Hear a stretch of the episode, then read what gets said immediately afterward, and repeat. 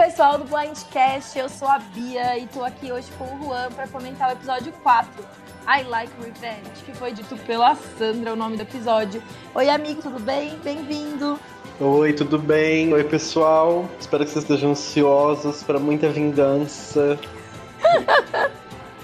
ah, eu adoro uma, uma Sandra vingativa. Gente, antes da gente começar a falar sobre o episódio, lembrar que o Blindcast está disponível no Anchor, Spotify, Deezer, Apple Podcast, Google Podcast, Breaker, Overcast, Pocket Cast, Radio Public e no YouTube. E também o Blindcast está com vários projetos novos essa temporada. Então, se você já gosta do, do nosso podcast, Segue a gente na página do Facebook, que quarta-feira, logo depois do episódio, tem live comentando as principais coisas do episódio. A gente costuma fazer lives curtinhas de 15 minutos, só para pegar ali a, a, primeira leva do que o pessoal tá pensando sobre o episódio. É bem gostoso. E também segue a gente no Instagram, porque toda quinta-feira o Raboni faz um review de cada um dos personagens, de cada um dos participantes e o que, que aconteceu na edição deles ali naquele jogo. E também a gente tem toda semana uma review do Agridoce, do Felipe Cohen, que a gente posta é, no site da Tribo Falou, com parceria com eles, pra, que é muito mais voltada para a parte de entretenimento. A gente pega ali as coisas que aconteceram engraçadas entre os personagens e todo mundo tá dando um feedback muito positivo de todas essas de todas essas novas coisas que o Blindcast está fazendo. Então segue a gente em todas as redes para que vocês participem das outras coisas que a gente está fazendo. Amigo, comentários gerais do episódio, para começar. Ah, eu achei um episódio bem legal. Ele teve um pouquinho de tudo, assim. Um episódio bem completo, assim, de Survivor. Eu achei bem legal, bem interessante. Ah, eu também gostei. Eu acho, é, é, é bem isso que você falou, né? A gente viu challenge bom, viu estratégia, viu evolução de personagem e até a parte de, de é, ambientação ficou bonita. O, o, challenge, eles filmaram aquela água transparente. Eu gosto quando eles valorizam também a ilha. E por conta da parte da Edge of Extinction, a gente viu bastante coisa de natureza e tal, um Survivor mais raiz. Também achei bem completo. E é, vamos falar mais ou menos os confessionários para vocês, que a gente sempre traz essa informação para quem gosta. A pessoa que teve mais confessionários nessa tempo, nessa, nesse episódio foi o Ethan, com oito e depois a Amber com 7. Eu achei isso muito estranho, né, amigo? Tipo, você teve a sensação que a Amber falou tanto assim no episódio? Não, fiquei chocado também. Coitada. Nossa, tô, tadinha mesmo, né? Ela, ela, não, ela tem um. Ela não é muito carismática, ela não pareceu participar tanto da edição e sete confessionários é bastante. Mesmo quando ela aparece, ela não aparece, coitada. E a Dani é assim também, né? Mas pelo menos a Dani ficou mais para baixo. E depois a gente teve o Adam com 5, o Tyson com 4, Sandra Serra, Natalie e Danny com 3, Parvati, Tony, Rob, Ben, Yu, Wendell e Nick com 1, um, e a Denise e a Kim sem nenhum. Eu até comentei semana passada que a edição da Denise é a minha menos favorita. Tipo, e você? Você tá muito chateado? Tem algum fave seu que tá com pouca edição? Ah, e a Kim, esquecidíssima, fiquei chateadíssimo que ela não apareceu nada. Ai, desanimado. É muito triste não ver, tipo, pers... ainda que ela esteja no bottom, eu acho que seria interessante ver o pensamento dela sobre isso, né? Porque ela é muito inteligente, então ela ia. Ela com certeza sabe que tá no bottom e ia ser muito legal ver ela pensando sobre como que ela, que ela tá, tipo, reagindo em relação àquilo, né? Sim, é, mostrou um pouco da ideia dela no segundo episódio, né? Quando ela achou o ídolo, ela falou sobre. Mas nesse episódio, por exemplo, que ela era o Boron junto com o Tyson. Então, tipo, podia ter mostrado qual foi a parte dela nessa movimentação que o Tyson fez, que parece que ela não fez nada, e com certeza ela fez alguma coisa, né? Sim, e, e, e com certeza é, o Nick poderia ter escolhido outra pessoa como a pessoa menos importante da tribo. Então, tipo, será que é uma estratégia da Kim ficar completamente apagada, mesmo que ela corra o risco de ser, tipo, a pessoa que é idolada e tal, a gente não vê nada sobre o que ela tá fazendo de relações pessoais e tudo mais. Isso é um pouco chato. Ainda que ela não vá ganhar, eu queria saber o que tá acontecendo na história dela, né? Sim, pois é, até porque ela é uma personagem de respeito dentro do Survivor, então ela merece atenção. Total, aclamada pelos fãs. Amigo, antes da gente começar a falar do episódio em si, queria perguntar para você, porque o pessoal do Blindcast já tá acostumado comigo, que eu gosto, eu sempre acabo torcendo por pessoas que eu me apego. O Bonome, ele gosta, tipo, de torcer mais pra macho alfa, assim, ele tem um perfil bem do Jeff. O Danilo já gosta de torcer para aquela pessoa que a edição tá cagando pra pessoa, ele gosta, tipo, ele é um Micheller na veia você acaba torcendo mais para quem, assim, quando você, tipo. Quem são seus personagens que costumam te engajar mais? Olha, eu não tenho um perfil muito assim formado.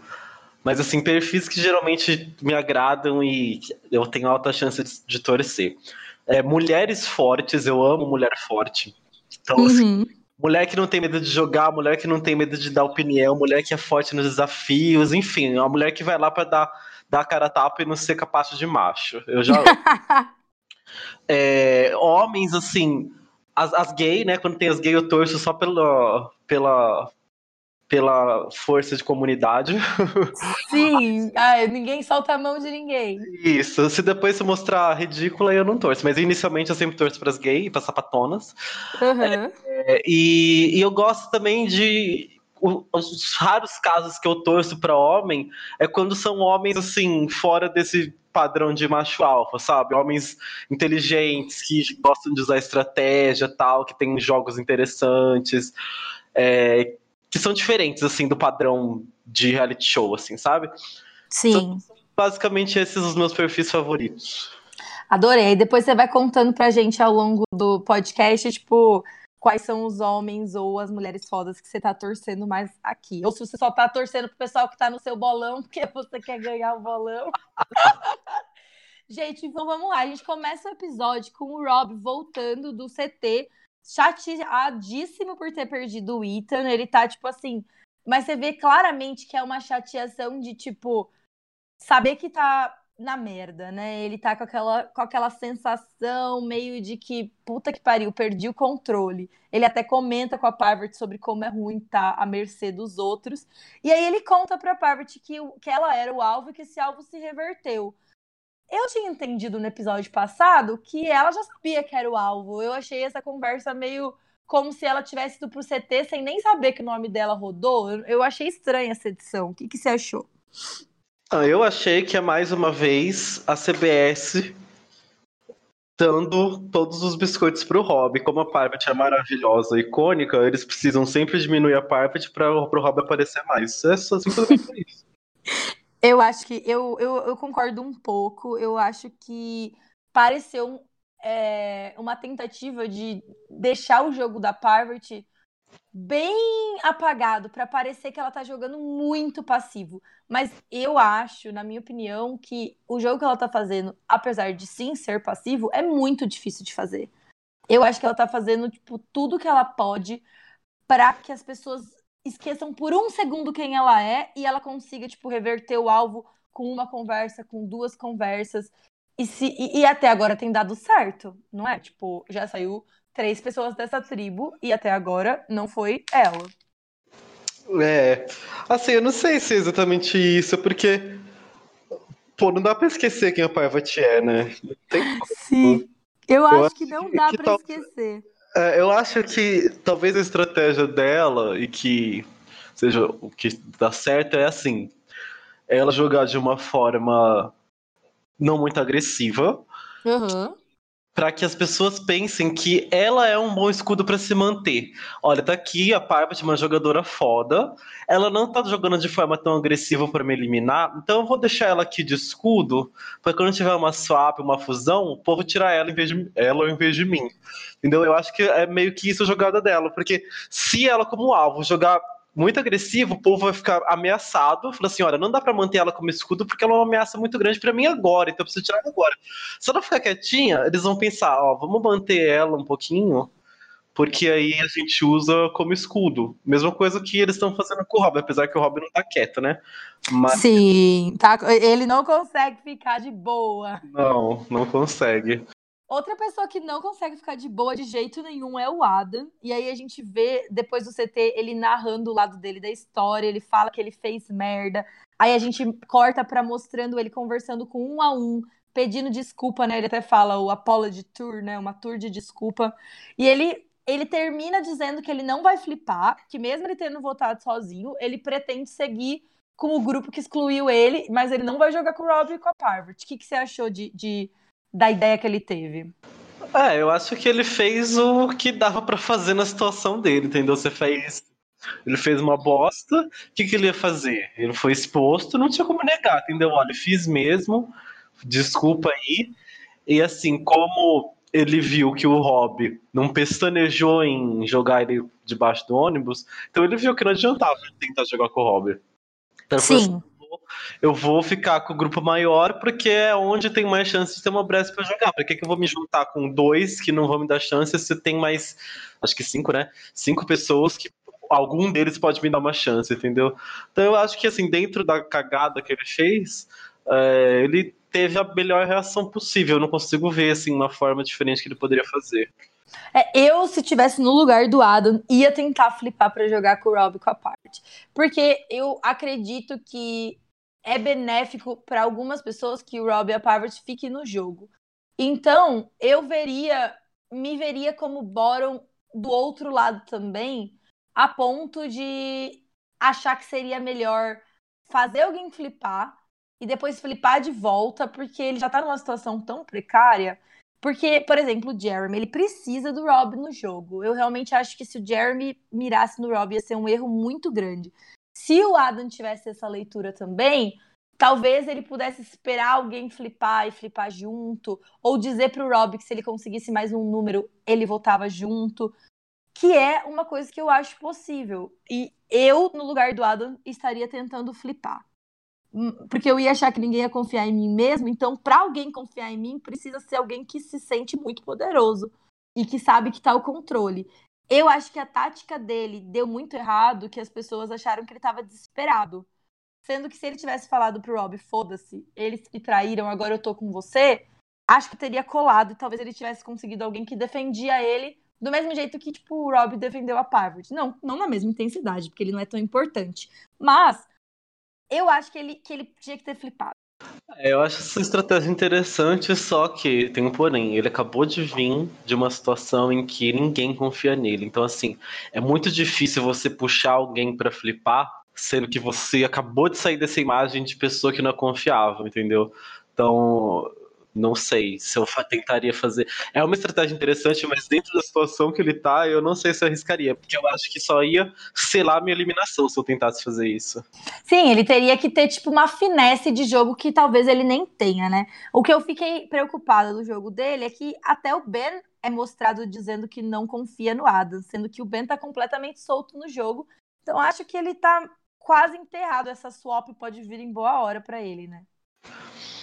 Sim, essa swap vai ajudar muito o Adam. Mas assim, olha, vou falar um negócio para vocês. O Adam, ele tá repetindo, o, assim, não o Adam, assim, a, a história do Adam tá se repetindo igualzinho a temporada dele. Tipo assim, ele joga bem, depois ele faz uma cagada. Aí ele sai da cagada, depois ele faz outra cagada. E, mas ele vai tendo. Parece que ele tem uma sorte, não sei. Ele tem uma coisa que, e, e, tipo, a edição que ele tá tendo é uma. Sei lá, gente, eu tô achando que. Da, entre, de edição entre, de winner. É, entre, entre as pessoas que eu tenho no meu bolão, entre a Kim, o, o Wendell e o. Adam, eu acho que o Adam é o que tem mais chance de ganhar dos três. Não, eu concordo. Ontem eu até comentei na live. Tipo assim, o, o Cohen ficou discutindo comigo, porque eu achei que a edição do Adam tá muito positiva. E o Cohen acha que da outra vez, mesmo quando ele fazia bosta, a edição tentava amenizar a bosta que ele fazia. Só que eu tô achando que ele tá parecendo editado de uma forma humilde. Ele se mostrou arrependido do erro, ele percebeu o que ele fez. Eu achei que foi muito positivo para ele. E outra coisa, ele da outra vez ele começou jogando no, na tribo, sendo Boron de uma aliança grande, que é o que tá acontecendo com ele agora. Aí ele na swap tirou alguém da própria aliança dele e flipou, chegando na merge, estando bem posicionado porque ele estava no meio das duas alianças. E existe a possibilidade dele fazer isso de novo agora. Exatamente, entendeu? É a mesma coisa. Da outra vez ele ficou no bottom fudido e aí teve o swap. Agora foi a mesma coisa, ele tá fudido no bottom e teve o swap. Eu, assim, eu fui assistindo e falei assim: caraca, a história do Adam tá sendo a mesma coisa. E a edição tá muito favorável para ele. Então, tipo, se você juntar a história que ele teve, que resultou em ele sendo winner, se repetindo agora, e a edição sendo uma edição de destaque para ele, com parece, parece que tá se construindo um personagem, sabe? Um, se construindo uma história positiva pro público gostar da história dele. Não sei, eu tô sentindo que Adam pode ser o winner, sim. Ai, amigo, eu também. Sofremos todos com isso, mas é, é a análise fria das coisas tá mostrando por esse lado. Aí já na Dakar, a gente vai para outra tribo e a gente vê o Yu mostrando um outro lado dele, que ele foi editado mais game bot da primeira vez. Até a gente sabe que ele adotou essa estratégia de ser mais game bot porque ele estava preocupado com o tema da temporada, ele não queria falar nada errado. E aí ele, ele fala uma frase que eu achei muito importante e que sintetiza um porquê de que ele é um bom jogador de Survivor. Que ele diz que as partes felizes de, de criação de laços entre a tribo são tão importantes quanto as partes de guerra. E eu achei isso muito interessante dele falar, de porque talvez a edição tem mostrado pra gente os lados humanos dos personagens que a gente está assistindo. Acho que tem focado bastante nisso. Inclusive, o pessoal reclamou que nos três primeiros episódios a gente nem estava entendendo direito porque estava construindo os personagens. Então, acho que isso vai ser muito central. E foi legal ver, ver o Yu trazendo essa perspectiva, né? Sim, eu achei muito legal. É, isso que ele falou realmente foi muito bacana. Mostra como o Yu é uma pessoa inteligente. É muito legal assistir ele jogar não necessariamente assistir ele jogar, assistir ele na temporada. As coisas que ele fala são sempre interessantes. E e essa parte foi uma parte que me enganou muito, porque quando eu vi essa parte, porque ele falou assim: ah, eu tô de boa com a minha aliança, que ninguém suspeita, blá blá blá. E geralmente quem fala isso. Você já achou que vinha um blind nele reto direto? Não, é, não nele, mas que ia ter alguma coisa contra a aliança dele, sabe? Não necessariamente ele, mas ele falou assim: ah, ih, falou que tá tudo de boa com a aliança, falou assim: vai acontecer alguma bosta. Sim. Não, eu, eu achei que, inclusive foi muito bem editado pra gente ter muita dúvida se ia sair o Tyson ou o Nick, né? Foi, Porque foi. tinha argumentos pros dois lados. Sim, foi. E ainda a edição, a edição colocou essa parte do Yu confiante na aliança dele, que já é pra gente que é velho de guerra, já ficar assim, hum, então quando a edição põe isso aqui vai ter um blind nessa pessoa, tal, tal. Sim. E aí logo depois que a gente vê o Yu fa falando isso, a gente vê a Sophie, que é a principal aliada dele, pelo que a gente tem ciência, e ela diz que. E ela também tem um momento de construção de personagem que ela consegue ver a, a Edge of Extinction lá da afeta ela e tudo mais. E é, eu acho que a Sophie, da outra vez que ela jogou, eu queria comparar até com o que você disse sobre o Adam. Também acho que ela tá fazendo um jogo parecido com o que ela fez da outra vez. E também acho que a edição dela tá parecida. Eu acho que ela tem, tipo, confessionários muito. É desnecessários, assim, não colocam ela para ela nunca passa desapercebida, mesmo que ela tenha que falar uma coisa que não tem nada a ver com o que está acontecendo. E ela, como não é muito carismática para edição, precisa de confessionários muito específicos de construção de personagem. Então eu achei que pode ser positivo para ela esse, esse ela essa contar ela contar essa história e tudo mais. O que, que você achou dessa parte? Não, eu concordo. É, sempre que a pessoa. Às vezes a pessoa é, não tem nada para falar sobre aquele tema, mas eles jogam um confessionáriozinho dela ali só pra não passar despercebido. Realmente é muito isso. É... Ah, eu achei muito legal essa parte. Tipo, eu não tinha noção que, que a Edge of Extinction era assim tão perto do, da outra ilha. Dá pra você ver o povinho lá, as cabecinhas ali, e falar assim, gente, é muito louco. E, tipo, eles eliminaram o Tyson e amanhã eles vão ver o Tyson lá na praia. Sim! gente, coisa muito louca. Eu achei muito legal, mas é realmente é muito, muito, muito legal ouvir eles mais como a, a, o lado pessoa deles, é, porque não é uma edição qualquer, né? Então eles não são participantes quaisquer que estão passando ali, são todas pessoas é, em que a gente tem interesse em saber mais, sabe? Sim, e aí, já falando de Edge of Extinction, a gente vai para lá e chega um novo desafio, né? Uma nova maneira de, de conseguir Fire Tokens. Cada pessoa nova que chega tem uma oportunidade de tentar conseguir. E é um, é um desafio muito pesado, que são 20 viagens por uma parte da ilha, de uma subdona, assim. E, de, e, eles têm que trazer 20 pedacinhos de madeira, que na verdade o pedacinho de madeira é só para eles terem um objetivo, porque o que realmente faz diferença são as viagens. E eu achei, não sei se você assiste, amigo, mas eu achei um desafio muito estilo The Challenge. Eu não assisto The Challenge, não, uh, mas já ouvi falar. Uh, ah, eu achei bem legal fazer um desafio diferente, sabe? Ver que não vai ser sempre a mesma coisa que estava sendo nas outras semanas. É, Sim é uma forma de dar uma chance para todo mundo, porque eu até tava pensando nisso antes, falei assim, gente, a, a Natalie que tá mais tempo na ilha, se toda vez o negócio envolver procurar coisas, lugares, ela vai ter sempre vantagem, porque ela conhece mais a ilha que os outros que acabaram de chegar. Então, eu gostei que foram assim formas diferentes, espero que tenham coisas diferentes além cada episódio.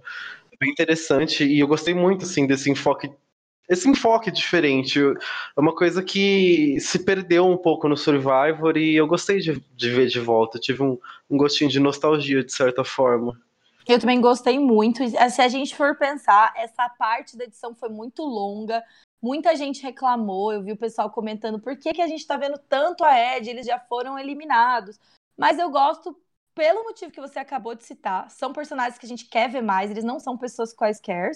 E também eu gosto é, porque se a pessoa tem chance de voltar no jogo e ganhar, como o Chris fez, a gente precisa saber por quais desafios ela passou. O que, que ela vai poder explicar do jogo dela? O que, que ela conseguiu fazer de estratégia de social na ilha para que isso contasse para quando ela voltasse para o jogo? Para não ser tipo uma vitória que a gente acha simplesmente ridícula, né? Sim, exatamente, para a gente poder valorizar a participação, porque ali na ilha não é fácil, né?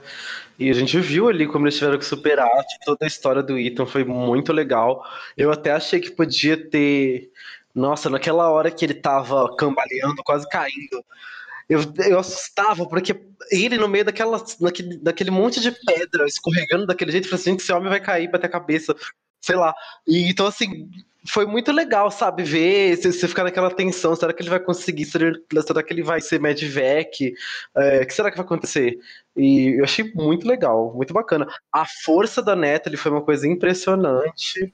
Sim, a Amber até comentou, um dos sete confessionários da Amber foi ela falando que a Natalie, tipo, she's a monster, tipo, ela é foda, ela é muito forte, tipo, todo mundo tava morrendo e a Natalie lá no jog. Uma cena que eu amei foi quando o Ethan tá caído e mostra a Natalie no fim da praia correndo ainda. Sim, foi lindo. Foi ótimo. E eu achei que foi muito bonito eles contarem a história do Ethan, ele poder falar sobre como ele gosta, ele, ele quer mostrar para as pessoas que mesmo você tendo sobrevivido um câncer, você consegue voltar a fazer tudo que você, tipo, se propor e tudo mais. E foi bonito também as meninas indo com ela, com ele completar o desafio, né? Foi, foi muito legal, mostrou assim a união, sabe? Como em situações de de dificuldade as pessoas se unem, entendeu? Elas deixam todo. Tipo, eles podiam falar assim, ai, foda-se, vai ser uma, token, uma pessoa com token a menos, sabe? Mas não, todo mundo se uniu, porque eles enxergaram que aquilo era uma situação acima do jogo, sabe? Era uma situação de superação pessoal para ele. Ah, eu adorei também. Eu, mas eu adoro essas partes de pessoas. E no fim, no fim, aconteceu, tipo, o que a gente já esperava e a Natalie ganhou mais um Fire Token. É, na verdade todos ganharam, né? Mas foi, então, amigo, na verdade eu não tinha entendido a regra. A gente assistiu todo mundo aqui, e às vezes a um tá falando. Uhum. E eu fiquei confusa. Todo mundo que completou o desafio ganhou ou só o primeiro? Não, todo mundo que completou ganhou. Você ah! tinha um desafio individual, você tinha que fazer a task que você ganhava. Entendi. E aí, tipo, teve outra coisa que eu fiquei na dúvida. E eu procurei hoje até no Reddit, né? Que o pessoal comenta bastante e eu não consegui achar exatamente como são as regras do Friar Token. Eu estou na, a gente está muito na dúvida se é, os jogadores que ainda estão no jogo vão poder é, escolher coisas daquele menu também que mostrou no primeiro episódio quando a Natalie chega. Se não. a Natalie vai poder, tipo, é, usar todos os Fire Tokens dela e comprar vantagens diferentes, ou ela só pode escolher uma. Então a gente ainda não sabe como que isso vai pesar no jogo. Ou você já leu mais alguma coisa por aí, você tem alguma informação tem? Não, o que eu sei é que o menu do da Edge of Extinction é o menu de lá, e o, Aham. menu, de quem tá, e o menu de quem tá no jogo é aquele menu que mostrou no primeiro episódio lá. Eles podem comprar dali. Aham. Agora, essa questão de quantos você pode comprar, se, se quem, quem voltar da Edge, se não usar todas as tokens, vai poder entrar no jogo com as tokens, se não gastar todas, entendeu? Por exemplo, a Natalie que tá com um monte. Ela talvez nem consiga gastar tudo lá na Edge. Será que se ela se sobrar e ela voltar, ela pode trazer essas tokens para o jogo? Enfim, é- isso aí a gente tem como saber. Mas a questão do menu, eu sei que é, um, o menu é para quem você, para quem tá ali. Então o menu da Edge é para quem tá na Edge, o menu do jogo é quem tá no jogo. A Nathalie, com os tokens que ela tem, pelo menu que mostrou quando ela chegou lá, ela já tem tokens suficientes para comprar um ídolo, por exemplo. Eu não sei se esse ídolo é- ela pode voltar com ele no jogo, se ela tem que dar para alguém. E, e- e, a princípio ela estava dominando ali, né? Ela com certeza ganharia o desafio. Mas agora chegando o Tyson lá, eu acho que ele dá uma boa dificultada para ela, né? É uma boa competição. Mas aquele ídolo lá é para voltar com no jogo com ele. Ah, legal. Então a gente vai tentar descobrir, gente, aos poucos, mais informações sobre o Fire Token para trazer para vocês. Mas eu realmente acho que eles não expuseram todas as coisas no jogo ainda e, e essa dúvida tá no ar. E aí, voltando da Edge of Extinction, a gente vai pra Sally de novo, pra Tribo Azul. E aí a gente tem uma ceninha de construção de personagem da Michelle sendo super flirty com o Rob. Inclusive, eu achei esquisito. Eu, eu não sei, eu fiquei um pouco constrangida com aquela situação, sabe? Ai, não sei. O que, que você achou dessa parte? Ai, olha, eu não entendi nada. Eu não entendi nada do que por que, que eles mostraram aquela cena pra gente. Porque não teve muito valor de jogo. E a relação deles não foi trabalhada nem antes nem depois, não foi significativa pro episódio. Então eu simplesmente achei confuso. E eu achei ainda mais confuso porque é, o que a gente viu foi a Michelle, tipo, sendo muito ah, sedutora, não de um jeito sexual, mas tipo assim, como ela tava rindo do que ele tava falando, ela fez tipo um joguinho bem daquele Parvert, que eu achei interessante de ver, que talvez seja tipo uma coisa que ela fazia em Korong que não mostraram na edição, essa, esse um a um que ela tem. Mas eu fiquei mais confusa que qualquer coisa, porque eu não entendi onde eles queriam levar a gente com essa. É, eu também não entendi nada. Pra mim pareceu uma coisa solta. Eu, a, a- única coisa que consegue me passar pela cabeça é que talvez no futuro aconteça algo. Por exemplo, na Swap, talvez a Michelle e o Rob fiquem na mesma tribo eles tenham algum tipo de interação, entendeu? Porque pra mim, dentro desse episódio, não se encaixou em nada. Total, amigo, também senti isso. Aí logo em seguida a gente vê o Adam que ele adota a estratégia de trabalhar duro na tribo, de tipo pegar água, de ser agradável, de contribuir, de ser útil para a tribo. E fica claro que a intenção dele é mostrar que como ele está se engajando nessas atividades todas, não, ele não tá tendo tempo de estrategizar, ele não tá tendo tempo de ser leve trás, de tipo tudo mais. E aí mostra o Jeremy tirando um sarro da cara dele, falando que ele é tipo um filho que decepciona o pai e que aí fica tentando agradar. E eu achei, amigo, que ele jogou a- a mão dele mal. Porque quando você fica tentando provar demais pro seu aliado que você tá com ele, você só faz ele se desconfiar. Se o Adam tivesse sentado em berço esplêndido ali, com os quatro, com os outros quatro que estão em maioria, e deixado o Rob ter que trabalhar duro pra reconquistar a posição na tribo, ele não ficaria tão em evidência. Então eu não gostei do jeito como ele jogou essa parte. Achei que não era o melhor método de, de conduzir. O que, que você acha? É, eu também acho que ele se esforçou demais.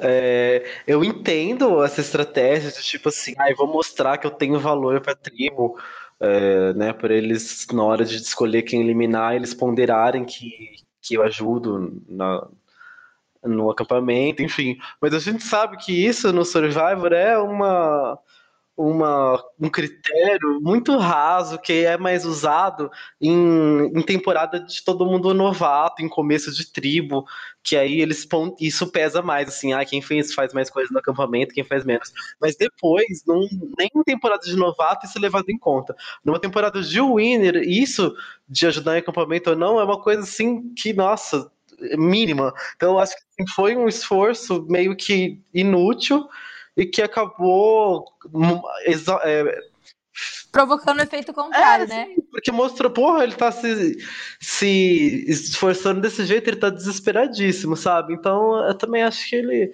devia ter ficado mais de boa. Não ser folgado, mas exagerou demais, eu acho.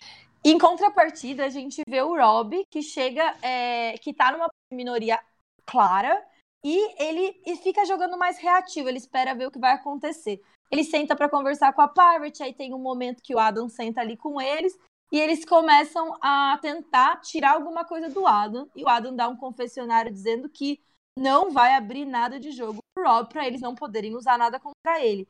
Mas isso não faz diferença, porque a gente vê o Rob dizendo pro Adam, tipo, qual que é a verdade nesse jogo, né? E, é, e eu achei muito interessante a edição, porque a gente vê ele dizendo isso pro Adam, Aí o Adam vai embora e ele diz: não importa que o Adam não quis trair o Jeremy e, a, e, a, e o resto do pessoal. A gente vai dizer para eles que sim. E aí a gente vê o Rob indo lá inventando que, que o Adam já tá querendo flipar de novo. Eu achei absolutamente genial, como tudo que o Rob faz. É, realmente, eu odeio ter que falar que o Rob é genial, porque eu não gosto desse endeusamento dele, eu acho ele arrogante, mas enfim, realmente temos que ceder a, a maestria dele jogando Survivor, porque, porra, foi uma jogada muito boa. Não sei se eu pensaria isso estando lá. é, eu sempre tive muita dificuldade de inventar coisas. Se alguém faz alguma coisa, até, tipo, ficar de leve trás, é, é ok. Mas mesmo, mas inventar uma coisa do zero, do nada, eu, eu acho muito difícil. O Jeremy, ele fica, ele propõe que o Adam, ele é tão difícil de jogar, porque você não sabe o que esperar dele, que se você deixa ele no jogo, acaba que você tendo, tendo que cuidar dele como seu aliado. E a gente viu todas as pessoas, menos a Denise, falarem que não confiam no Adam não querem ele no jogo. E mesmo assim a edição dele tá boa, amigo. Então dá muito, é muito preocupante, né? Sim, tipo, eu tô muito curioso pra ver qual que vai ser o futuro do Adam nessa swap, porque tá, tá, tá tipo assim, bizarro. Tá, tá, ele tá, tendo, tá sendo escorraçado pela tribo, só que eu acho que a swap vai, ele vai ter um papel muito importante. Eu também acho. E eu gostei. Agora a gente vai para Dakar de novo. E uma coisa que eu fiquei muito feliz, a gente tá vendo o lado humano da Sarah. Porque a principal coisa que o pessoal fala dela é que ela é a Robo Sarah, né? Robocop, que ela, tipo, é, é muito game bot, a gente, tipo, não, ela não tinha carisma. Todo mundo concorda que o jogo dela em Game Changers foi bom. Mas as pessoas, tipo, não gostam dela como winner porque ela tinha. não passava muita personalidade. E dessa vez eles estão mostrando um outro lado dela, brincalhão. Ela e o Tyson cheirando bafo um do outro, fazendo competição de força. E, e, eu adorei isso, porque ela é uma winner tão boa, é legal ver ela ganhar, tipo, um pouco de destaque, né? Sim, porque ela é uma jogadora foda, né? Mas foi tão estranho ver ela agindo assim que eu até parei e falei assim, nossa, tem alguma coisa errada. Sim, e eu achei que é outra coisa que mostra como a edição foi forte, porque é, é, eles mostram que ela tinha realmente bons motivos para tentar manter o Tyson no jogo, porque essas conexões de fato fazem muita diferença. No fundo, no fundo, a gente acaba jogando com as pessoas que a gente tem, tipo, um, um instinto de querer protegê-las, porque a gente se identifica com elas, né?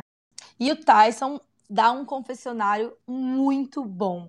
Você, eu achei isso muito legal, que apesar dele ter sido eliminado, ele não foi feito de idiota pela edição, né? Porque ele vai e conta a perspectiva dele do jogo. E eu não sei quem já leu o recap do Cohen, que ele chama os quatro winners, Yu, o Wendell, o Nick e a Sophie, de o sem gracinha, né? E cada um tem, tem uma cor sem graça lá, porque de fato eles não são os grandes as grandes estrelas da edição. E é, o Tyson percebe que os quatro sem gracinhas estão jogando junto.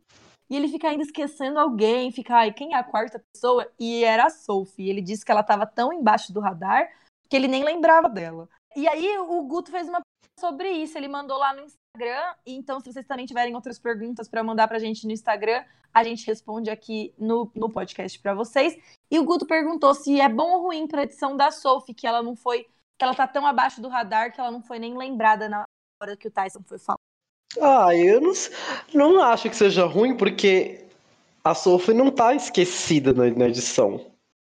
Uhum. A única coisa que acontece é que a gente teve uma visão do jogo dela, que é passar despercebida. Mas, gente, mas ela não está passando despercebida na edição, então eu não acho, não. Eu acho muito interessante, assim, como a gente comentou, tanto o Adam quanto a Sophie estão jogando jogos parecidos e tendo edição parecidas que eles tiveram quando eles ganharam. E o Adam, ele se destaca justamente por chamar muita atenção, inclusive às vezes fazendo merda. E a Sophie já tem, tipo, abordagem completamente oposta, que é, tipo, ser bem incisiva, né? Tipo assim, precisa. Ela, tipo, só se manifesta quando ela precisa, ela só vai fazer jogada quando ela precisa. E, e ah, eu tô adorando assistir como eles estão mostrando pra gente essas sutilezas dos jogos das pessoas, né? É, eu também tô gostando. Esse, essa temporada a edição tá boa. E aí depois a gente vê o Tyson conversando com a Sandra, falando que os sem gracinhas querem tirar todas as pessoas com conexão da ilha. E, e, e a Sandra, tanto quanto o Tyson, tem muitas pessoas que ela tem laços do outro lado. E aí é basicamente eles estão colocando ali a sementinha pra gente ter a dúvida se a Sandra fliparia ou não fliparia, né? E aí a gente vai pra prova de recompensa e imunidade, que eu não consegui achar o nome na internet e se já tinha acontecido antes, mas eu acho que já aconteceu antes em outras temporadas, porque eu me lembro de já ter visto essa prova, né? É, é, eu acho que teve provas parecidas, assim, os elementos recortados, eles, eles recortaram elementos de outras provas e juntaram nessa, assim, de pular e catar o treco, mas as coisas que faziam eram diferentes, sabe? Eles fizeram um, um catado, assim, de outras provas. Eu amei essa prova, eu achei ela muito desafiadora. Tantas pessoas que estavam carregando o barco, puxando o barco, parecia muito difícil. Depois a gente vê que a Sally fez a estratégia errada, eles precisavam colocar as pessoas mais altas para aquela segunda parte e eles colocaram os três menorzinhos e eles não, por mais que a Parvert seja muito atlética e que você via que ela estava tipo muito empenhada, simplesmente ela não era alta o suficiente para fazer aquele pulo. E aí começa tipo é... a ficar todo mundo tão exausto que não consegue mais pular. Foi tipo, você também deu um gritinho de felicidade quando ele conseguiu pegar a terceira chave? Porque foi criando uma expectativa que acabou sendo legal depois de assistir, né? Sim, sim, porque tava sendo assim. Uma coisa de dar dó a situação, sabe? A Denise sem chance nenhuma, porque ela é super baixa, mesmo ela sendo bem atlética, ela nunca ia conseguir alcançar. A Parvati também apesar a Parvati é mais alta que a Denise, mas não tava dando. E o Adam, que ele era o menos assim atleta do, dos três, ele acabou conseguindo pegar, assim, mas você via que ele pegava assim pela ponta do dedo na, na, na chave. Tanto que se a chave balançava pro lado errado, ele não conseguia pegar. Era foi agoniante, assim, e ver eles ficando para trás e imaginar que puta merda, sabe, todo esse esforço eles iam perder desse jeito de lavada. Foi muito emocionante a prova, foi bem legal. Eu também adorei. E quando a.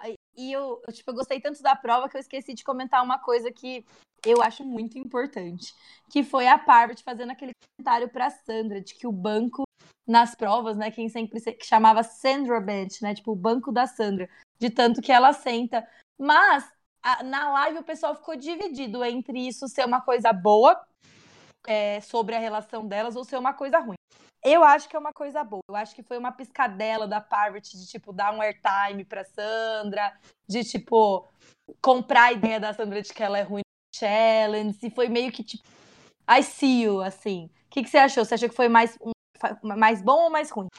Ah, eu achei que foi bom. Primeiro que foi um momento Parvati, que a gente tanto uhum. gosta e que tava faltando nessa temporada e a gente teve, sabe? Aquele veneninho da Parvati que a gente tanto ama, Então eu adorei ver aquilo, que é, esse tipo de comentário é a cara da Parvati, sabe? Então foi muito legal. Total. E, e eu não acho que a Sandra ficou bolada, não. Eu acho que isso não vai afetar em nada a relação delas. Não sei se pode ser uma coisa positiva ou não. Eu acho que, tipo assim, a Sandra entendeu a brincadeira. Não, não acho que vai ter algum impacto, assim. Uh, eu acho que foi só um momento de descontração, um momento que a Parvati foi ela mesma, que a gente reconheceu aquela Parvati que a gente ama de todas as temporadas. E foi muito foda, adorei Parvati. Parvati sendo Parvati. Eu amei também, amigo. Aí, beleza, a tribo azul consegue uma virada. A gente até ficou, tipo, assistindo, pensando assim: será que a tribo vermelha tá perdendo de propósito? Mas não é possível, porque eles não mostraram isso na edição. Eles não iam deixar de mostrar que eles perderam de propósito. Eles adoram mostrar quando perdem de propósito. E também eu fiquei pensando que eles não podiam estar tá perdendo de propósito por conta do Nick e da Sarah, que são de alianças opostas, ou pelo menos é o que estava mostrando pra gente até, aquele, até então. E, se eles estivessem sabotando, eles tinham que ter dois do, da mesma aliança fazendo o puzzle, porque duas pessoas que nem estão jogando juntas sabotarem. Então eu acho que eles só foram mal mesmo. Eu também acho. Se fosse sabotado é, depois da prova, por mais que a edição não, não falasse no começo, pra gente não, não perder a graça da prova, uhum. mostrar, sabe? Depois que eles chegassem na prova, assim, ah, então a gente sabotou mesmo e tal. Então acho que foi só um, uma cagada mesmo. Concordo, amigo. Aí a gente volta para Dakar, agora eles já sabendo que. Ah, não, mentira. Antes da gente voltar para Dakar, isso eu achei interessante, que não é muito comum, né? Teve um depoimento do Adam falando ali daquele momento de que ele não desistiu de pegar a chave e lembrando da mãe dele, falando que a mãe dele que ensinou ele a nunca desistir das coisas. Achei que essa parte foi uma parte bem amarradinha, como essa foi a principal história dele na temporada dele achei que foi mais uma coisa para que essa história dele não passasse em branco do que qualquer outra coisa. O que, que você achou? Eu achei que é um daqueles pontos de construção de Winner. Ai, amigo, ai, é foda, né? Por que, que, a gente tá tendo que passar por isso? Eu não sei o que a gente fez para merecer. É, vamos ver. Mas assim, é que o Adam, ele é uma pessoa que ele me deixa muito, muito assim, dividido. Porque quando ele, ele joga bem, ele joga bem.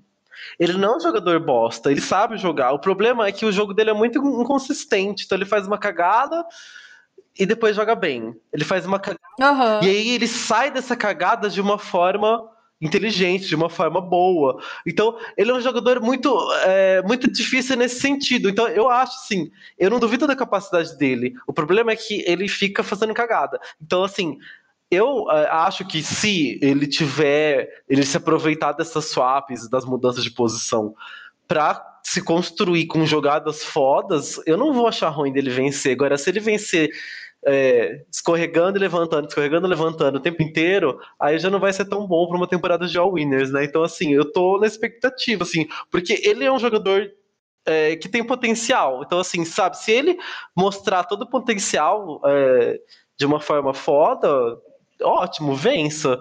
Mas eu, eu quero ver isso.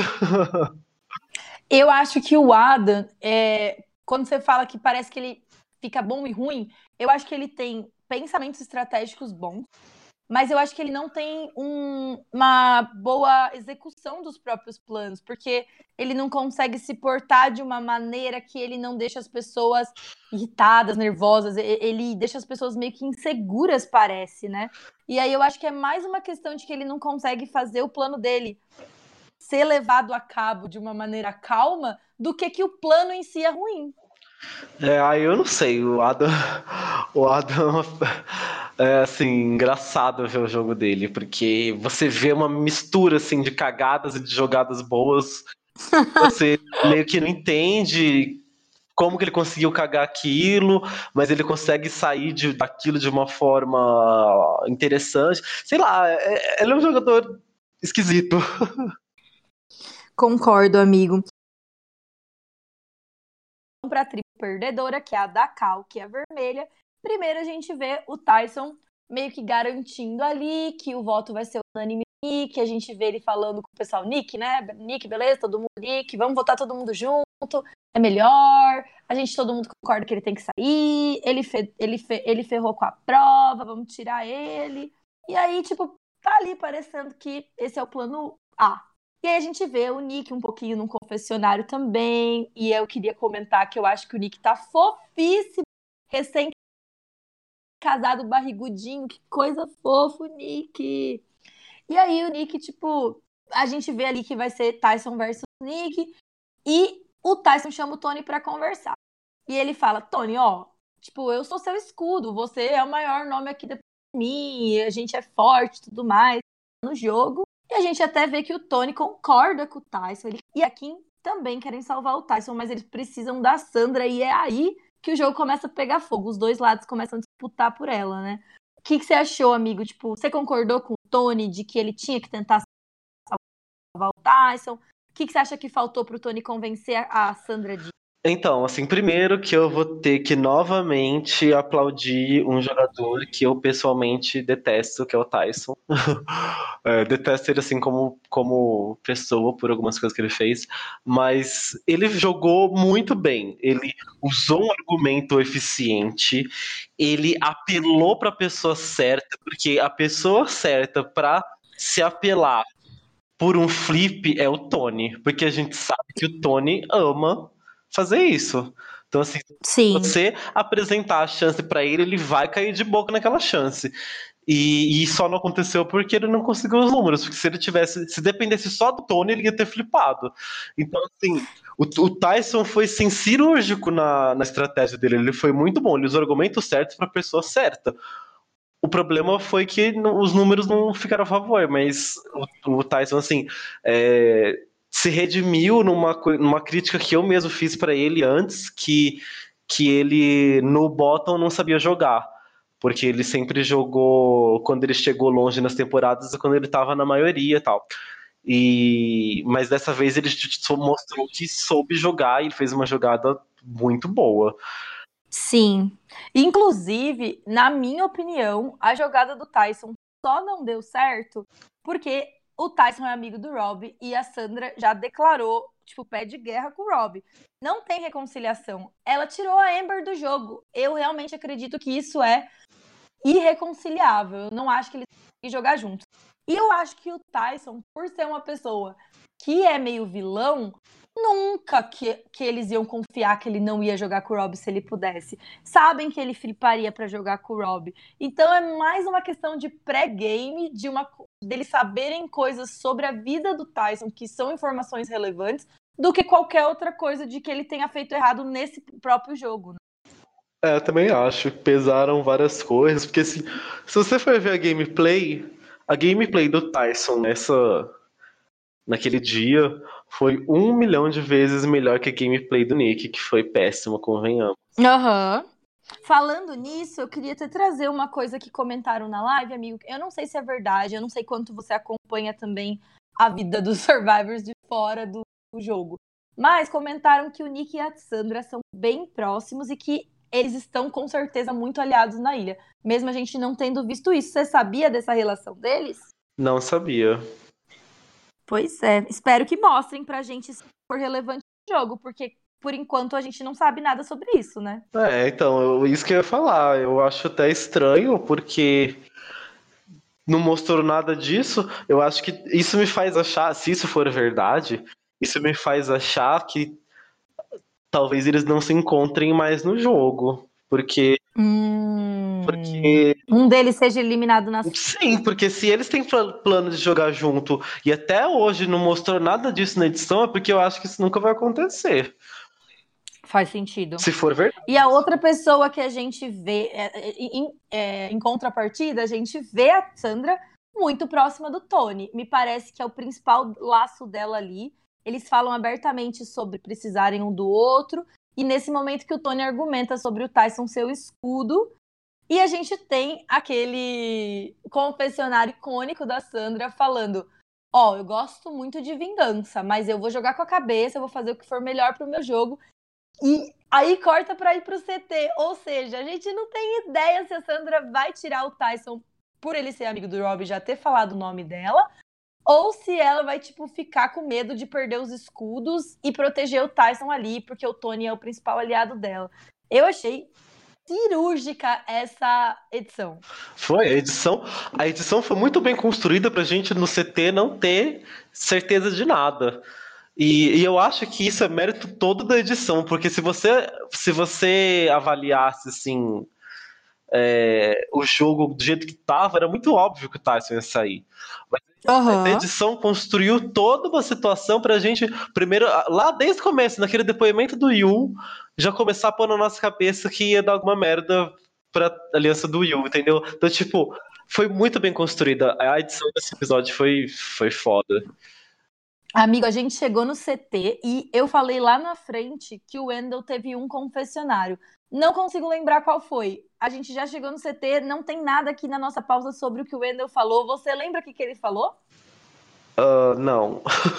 Ai, gente, que coisa! E o Wendell é um personagem interessante. O que que tá acontecendo? Por que não estão dando time para ele? Três pessoas ignoradas pela edição, sem necessidade põe eles contando alguma coisinha que nem fizeram pra Sophie, sabe? Tipo, dá um confessionário para cada um com alguma relevância. Eu não, eu não gosto quando eles fazem assim. É, eu também não. Ainda mais uma temporada dessa. Beleza, a gente chega no CT e para mim foi tipo uma cena adorável. Eu adoro o Tony sendo Switch. E aí ele vai e fala pro, pro, pro Jeff que, por mais que seja difícil de acreditar, eles estão formando laços fortes muito reais ali na ilha. E a gente entende disso, né, amigo? Porque, querendo ou não, a gente, quando a gente joga com alguém, parece que você conheceu aquela pessoa tão profundamente e dificilmente você não fica amigo na vida real do seu F2, né? É, isso é muito real. Você fica. Você cria, você cria uma ligação para sempre com a pessoa. Sim, ai, é eu amo, pra mim é tudo. E até o Yu entra ali nesse mesmo, por esse mesmo caminho e compara com a temporada passada dele, dele ter sido mais calculista. Ele diz que dessa vez não precisa tanto. E aí a Kim também fala ali um pouquinho no, no, no CT, ela não é nada muito relevante pro jogo. É, é um pequeno airtime para ela, já que ela não teve um confessionário. Mas eu adorei o jeito que foi editado, porque quando a Kim se posiciona, todo mundo sorri para ela, ri do que ela tá falando. Você vê que tipo a presença dela é muito agradável, passa que nem você falou que, que naquele pouquinho que a Parvati falou, a gente viu a Parvati ali, daquele é, dela ser sagaz, dela ser maliciosa. Eu acho que a gente vê a mesma coisa da Kim aqui por esse segundo de tipo, cara, ela encanta as pessoas quando fala com ela, ela chama atenção de um jeito que as pessoas querem estar perto, sabe? É, tanto que ela, se, se não fosse essa, esse abandono da, da edição para ela, eu ainda apostaria que ela tinha muita chance, porque é, é, se não fosse a swap agora, ela ia estar numa posição muito boa da tribo, porque as duas, as, do, os dois lados da tribo iam se atacar e ela ia ficar no meio e ela ia ser disputada. É, ia ser muito bom para ela se não tivesse swap agora. Inclusive, amigo, essa questão de disputarem a Kim e dela, e dela, tipo, tá conseguindo fazer um jogo de, tipo, vou esperar o momento certo de, de tentar fazer alguma coisa, me deixaria muito nervosa de querer tirar ela, talvez primeiro que o Tyson, considerando.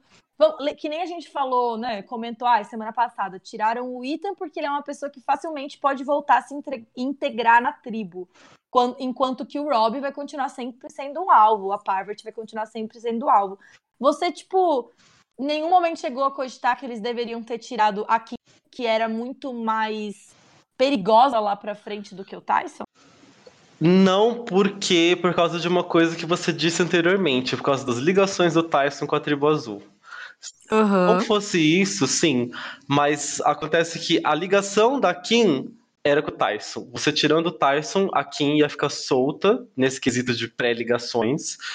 E ela ia ser uma olhada importante que você podia acrescentar ao seu jogo. O Tyson não. O Tyson, ok, ia perder a Kim, só que na, na, tribo, na, tribo, na tribo ele ia ter um monte de gente ainda. Então, assim, o Tyson não ia ficar uma pessoa livre para você acreditar que ele ia jogar com você, entendeu? E já a Kim dá essa segurança. Então, eu mesmo assim iria tirar o Tyson. Eu acho que eu teria tirado a porque eu acho que é, assim, quando eu, quando eu digo eu teria tirado a Kim, eu me penso sempre na perspectiva de uma das pessoas específicas. Nesse caso, é que não tem jogada certa ou errada, depende de quem você é, né, ali. Se eu estivesse no lugar da Sandra, eu teria tirado a Kim. Porque eu acho que a Kim, vai conseguir. É, quer dizer, a gente sabe que ela não vai conseguir porque a edição deixou claro que ela não vai conseguir. Mas ela é boa o suficiente para a gente acreditar que ela teria o potencial de ser aquela pessoa na merge que não é amiga de ninguém, não é a maior ameaça, mas é muito é, é muito agradável, muito querida por todos. Ela também tem capacidade de ganhar provas. Então, ela é uma pessoa que se chega na merge livre, solta como um free agent, ela pode ser muito perigosa. E eu, nossa, eu acho que eu teria. Eu estaria me cagando de medo da Kim, essa é a verdade.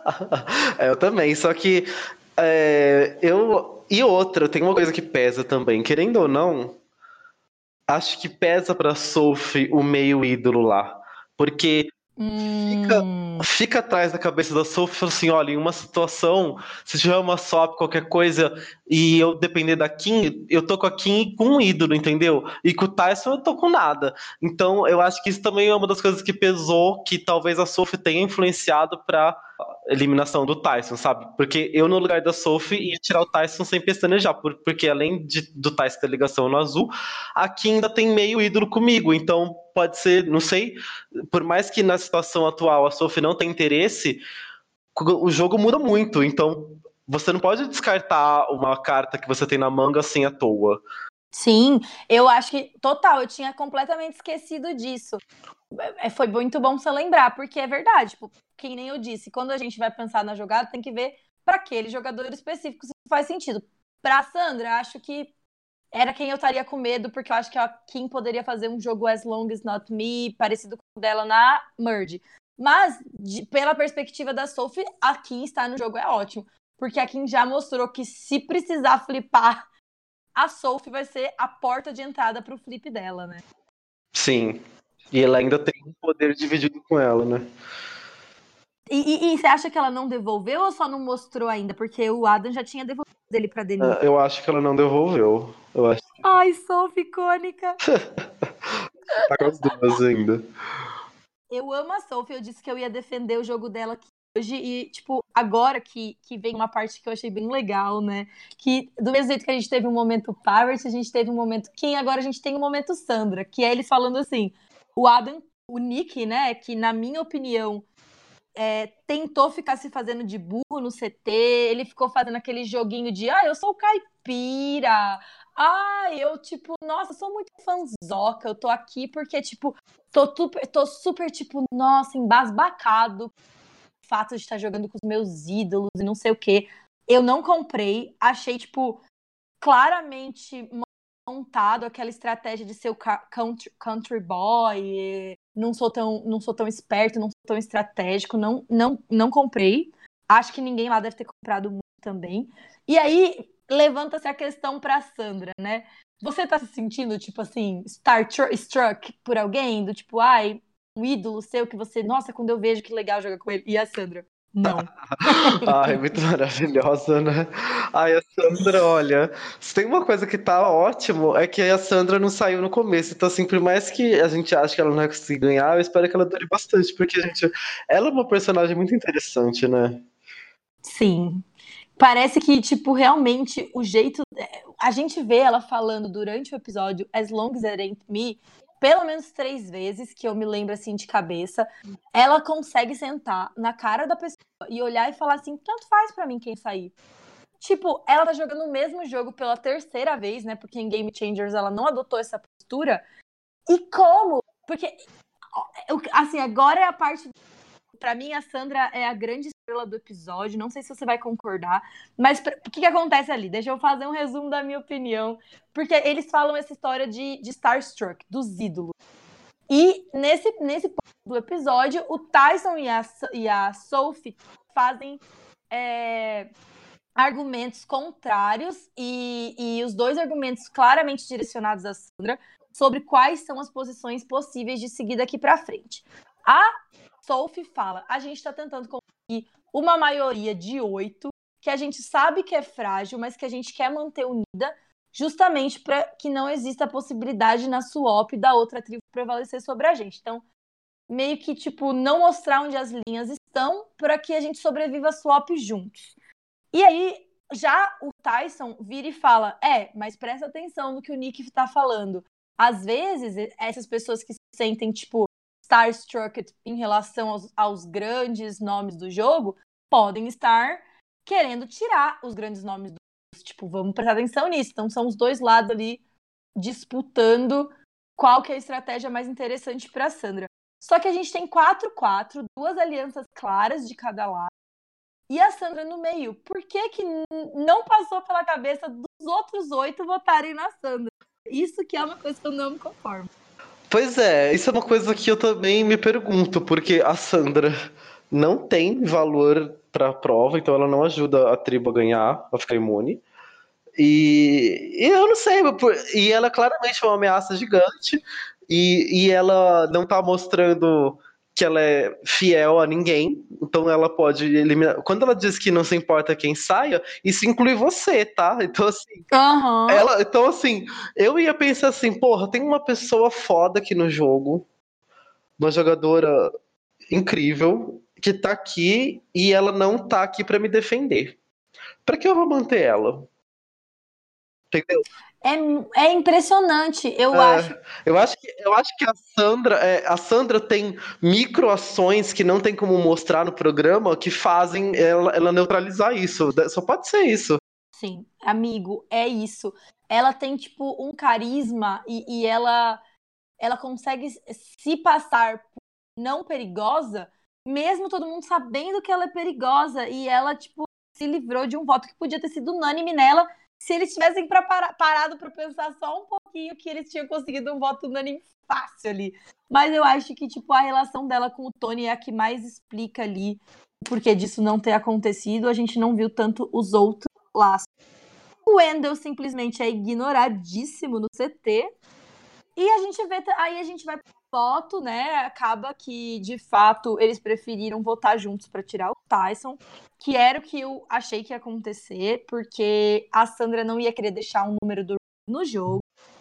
Só que o Nick vota na Kim por medo do ídolo. O que, que você achou disso? É, eu achei é, estranho, porque eu não sei porque que ele não chegou pra, pra aliança dele e falou assim, gente, vamos jogar dois votos na Kim por causa do ídolo. Uhum. E ele foi lá e, tipo, jogou um voto sozinho, que se ele tivesse. Que, tipo, se o Tyson usasse o ídolo e ele aqui votassem nele, no Nick, ele ia sair. Então, uhum. é... Não entendi. Eu realmente não entendi porque a Kim teve um voto só e foi desse jeito. Acho que ele não avisou ninguém, mas seria uma jogada também burra você votar assim sem avisar ninguém, porque a Soliança falou assim, pô, ele joga um voto assim, solto, sem falar para ninguém, ele não confia na gente. Enfim. Total. Eu achei que o Dick jogou muito mal esse episódio, no geral. Concordo. Eu não gostei também. Por isso que, tipo, até se existe essa, uma outra relação que explique melhor o que ele fez, não mostraram pra gente. Mas, apesar de ele não ter jogado muito bem, o Tyson sai e deixa o Fire Token pro, pro Nick, que, que, é a coisa mais Tyson que ele podia fazer. Né? É. Tipo, em vez dele dar pro Rob, que óbvio que ele poderia, se ele voltar pra Kim. Não, ele dá pro Nick. Nick foi o único que não votou em mim. Vou dar pro Nick, foda-se. É tipo muito Tyson. É, gosto, a gente teve um momento muito Parvati, a gente teve um momento muito Tyson. Isso que foi legal nesse episódio. Assim, os personagens tendo as suas coisas clássicas, assim. Uh, tipo, a gente tendo. Lembrando dos momentos originais deles, sabe? Da, da essência deles.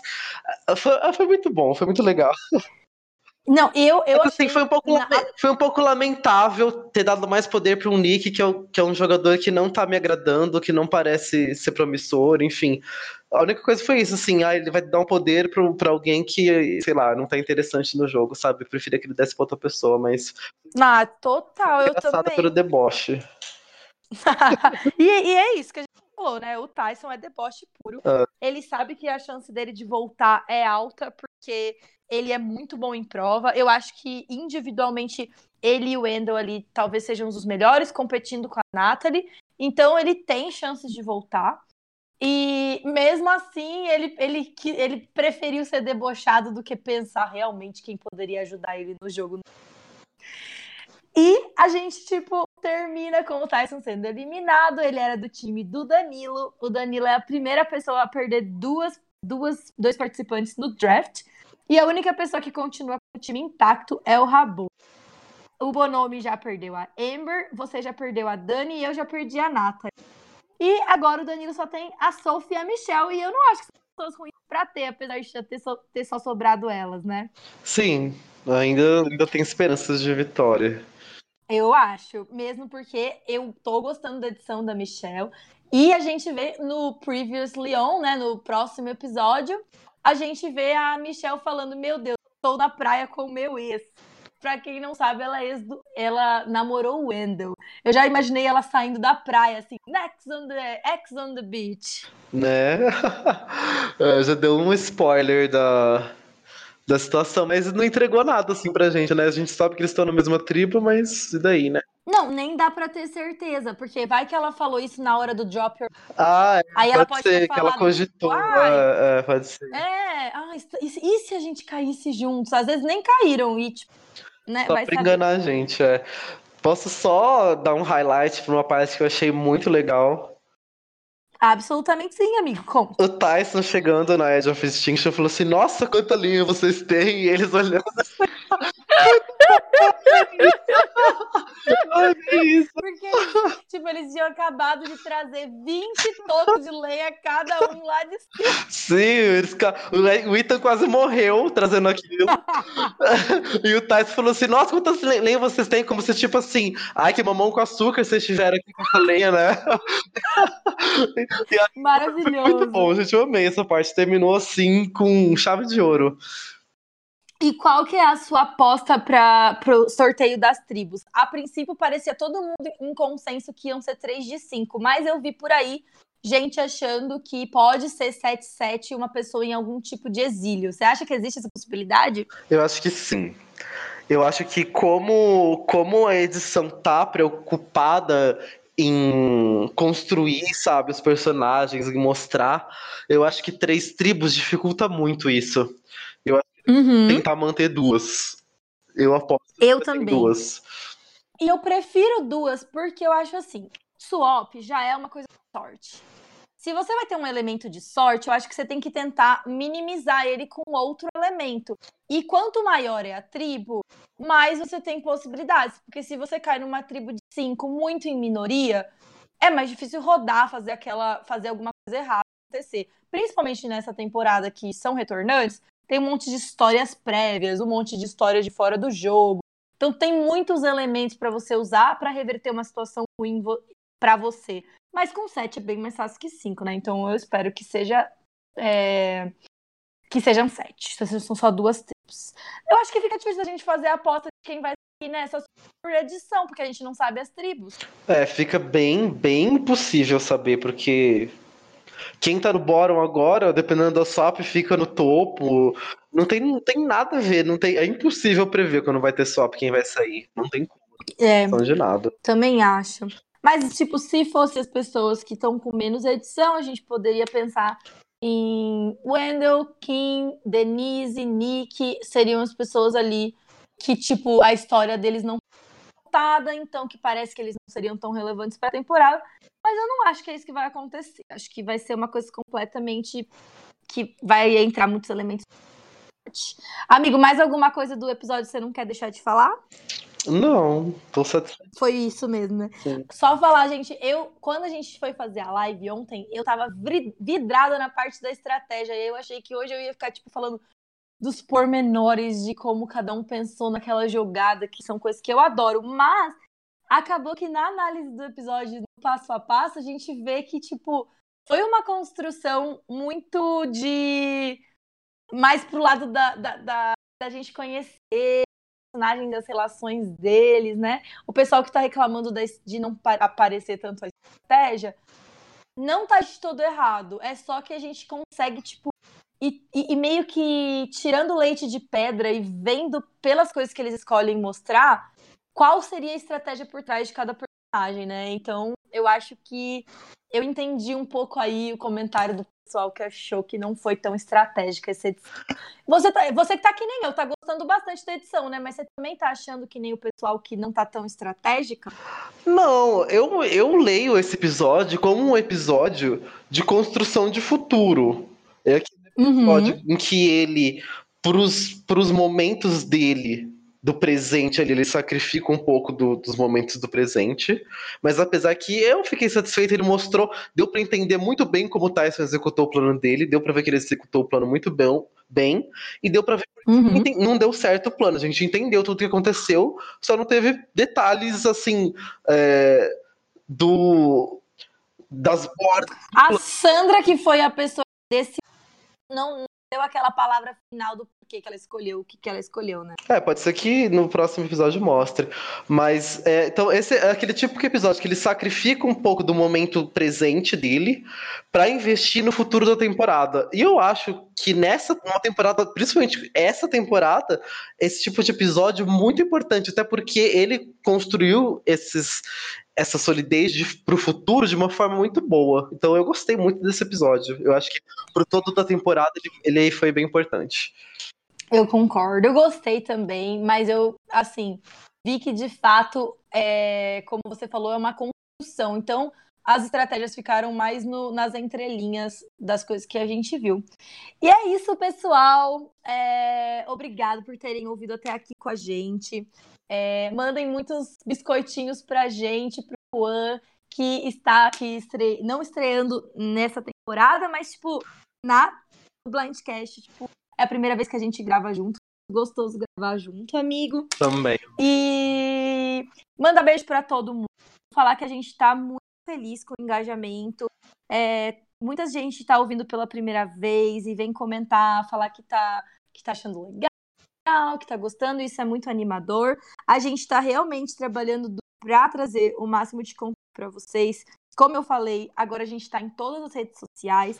Escolhe a, a, sua favorita e segue a gente lá, porque a gente vai compartilhar os links das lives, a gente vai compartilhar as recaps. Então segue a gente no Insta, no Face, no Twitter. É uma coisa muito importante, se você assiste o episódio ao vivo e você não quer ir dormir, tipo, bitolado, querendo saber, tipo, querendo saber a opinião dos outros, vem com a gente assistir a live na quarta-feira, depois do episódio. Mas o Facebook, ele, se você não paga para ele impulsionar, ele não te dá, é, não divulga a live, não vai aparecer notificação pra você. Então, tipo, manda mensagem pra gente, diz que quer participar da live, para fazer perguntas ao vivo, para discutir aquele episódio na hora que aconteceu. E aí a gente marca você quando a live começar para você ter certeza que a notificação chegou. E é isso, amigo. Recadinhos, beijos, agradecimentos. Ah, eu agradecer a essa temporada que tá muito legal, a edição, que é uma coisa que eu sempre reclamei na edição no Survivor dos Estados Unidos, que a edição tava cagando uh, várias temporadas, mas que mais uma vez é a terceira coisa que eu odeio que eu tô batendo palma. Primeiro bati palma pro Rob, depois pro Tyson e agora pra edição. Mas temos que ser sensatos e reconhecer quando as coisas são bem feitas. E eu tô gostando pra caramba da edição. E eu espero que ela se mantenha nesse, nesse nível de qualidade até o fim, que vai garantir que essa temporada seja icônica como ela deve ser, como ela tem que ser. Ela, essa temporada tem que ser icônica, não vamos aceitar Ai, nada diferente. A temporada tem que ser icônica. Corta pra gente falando que é possível que o Adam vença. Não consigo não ser hater do Gente, é isso. Beijinhos, beijinhos para vocês. Semana que vem tem mais. Hoje, teve, hoje tem. Hoje, hoje a gente tá gravando na quinta-feira. Vai ter o Raboni falando imagens lá no Instagram.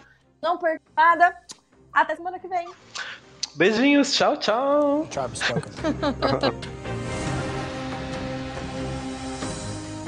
Time for you to go.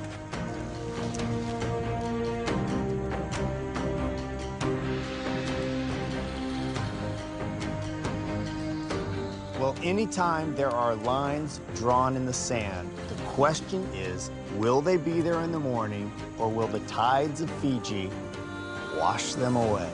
Grab your torches, head back to camp. Good night.